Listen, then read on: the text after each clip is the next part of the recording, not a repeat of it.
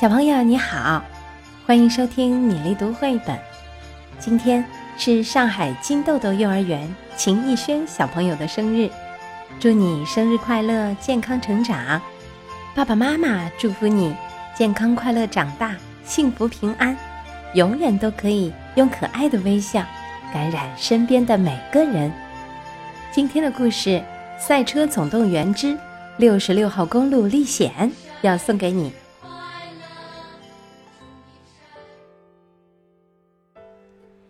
在一个美好的下午，雷蒙和芙蓉正在咖啡店里品尝美味的饮料。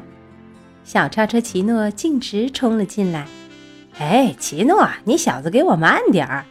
雷蒙一边笑一边喊道。奇诺可没理会雷蒙，此刻他兴奋极了。不止奇诺，水乡温泉镇上的每辆车看起来都很兴奋，这都是因为他们的朋友。闪电麦昆。一个星期以前，闪电麦昆还是这个小镇上的陌生人。不过，没用多长时间，这个家伙就交了一堆朋友。现在，闪电麦昆已经前往加州去参加活塞杯最后的决赛了，大家都特别想他。卡布着急地问道：“到了加州，谁来给闪电麦昆换新轮胎呢？”莎莉语气里都是思念，他一个人去比赛。别看才一周的时间，莎莉和闪电的关系已经很亲密了。韩大夫安慰大家：“放心吧，那孩子可以照顾好自己。”实际上，韩大夫可没那么有信心。很久之前，他自己就是一辆冠军赛车，他很清楚，对于一辆赛车来说。很容易忘记，除了速度之外，生活里究竟什么才是最重要的。整个小镇静悄悄的，没有闪电麦昆的日子里，大家的生活少了很多欢声笑语和趣闻轶事，每个人看起来都有点失落。韩大夫想，我们是一个大家庭，如果没有闪电，这个家庭就不完整了。各位听好了。韩大夫说：“他的声音穿透了镇上的主干道。赛场新手需要我们的帮助，他正在单枪匹马地挑战两个强大的对手。我要去加州帮他，有没有人愿意与我同行？”一阵欢呼声响起，大家都要跟韩大夫一起去帮助闪电麦昆。临行前总是有好多事情要准备。奇诺希望在活塞杯上。成为闪电麦昆维修组的成员，因为没有人可以比奇诺换轮胎更快了。闪电麦昆肯定需要他。卡布对奇诺说：“奇诺，我们会成为赛车场上最棒的维修团队。”兴奋的奇诺听了之后，马上插起一摞轮胎练了起来。士官长和辉哥来到芙蓉的咖啡馆，为他们的加州之行补充能量。不拿枪怎么上战场呢？作为一名优秀的士兵，我从来不打无准备之仗。士官长看着面前的一罐罐汽油，得意地说：“我们还需要足够的水来应付那些土路。”辉哥边说边和小叉车奇诺往水桶里装水。还有漫长的旅途，别忘了这些。芙蓉微笑着从店里出来，拿出了他的特色饮品。多能燃油，在长满仙人掌的小镇边上，莎莉和小红一路跟着板牙来到了他堆满汽车废料的小院儿。板牙早就等不及要出发了，他太想念他的好哥们儿闪电了。板牙兴奋地在地上绕着八字形，大喊着：“哦耶！加州，我们来了！”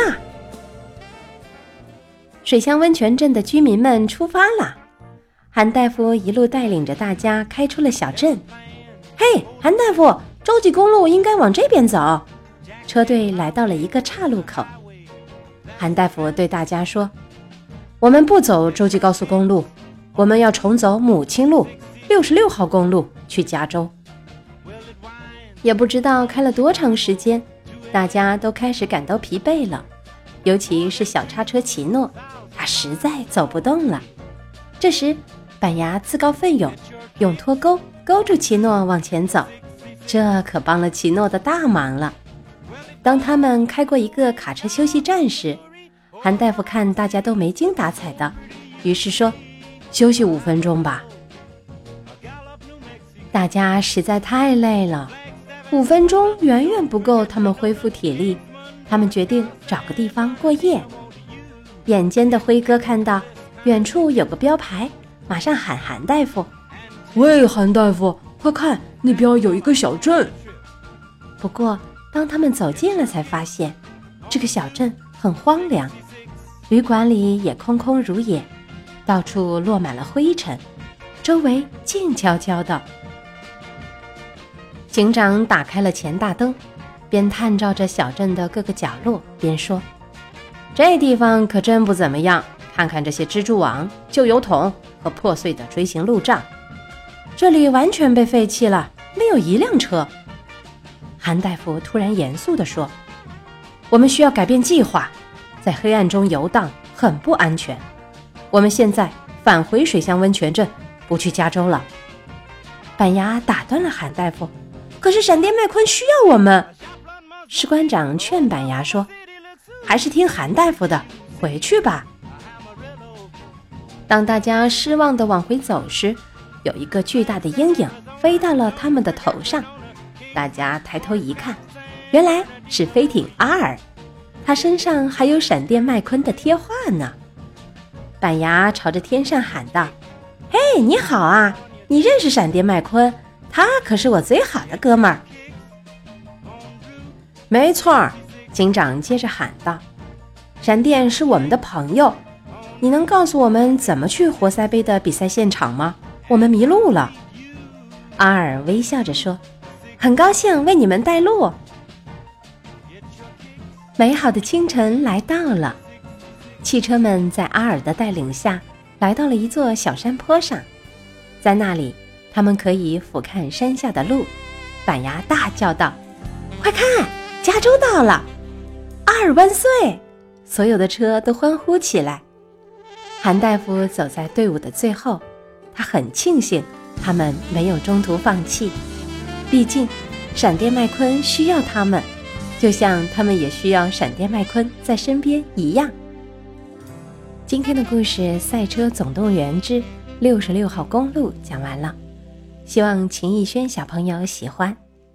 接下来我们读一首唐朝祖咏的诗歌《终南望雨雪》。当时祖咏是一个刚参加科举考试的年轻人。终南山或者说秦岭，在成安城的南边，最高峰足有三千多米，积雪几乎终年不化。雪停了，太阳出来了，也没有南方那种快雪时晴的感觉。大慈恩寺里，唐太宗皇帝当年手植的银杏落掉了最后一片叶子，玄奘和尚的舍利塔显得更加肃穆。黄昏时分，斜阳给雪地铺上了一抹金黄色，城中的达官贵人、平头百姓、西域胡商、东瀛学僧，无不感觉更加寒冷。当年，这位参加科举考试的年轻人祖咏。望着长安城里城外的雪，就写下了这样一首诗：“终南望雨雪。终南阴岭秀，积雪浮云端。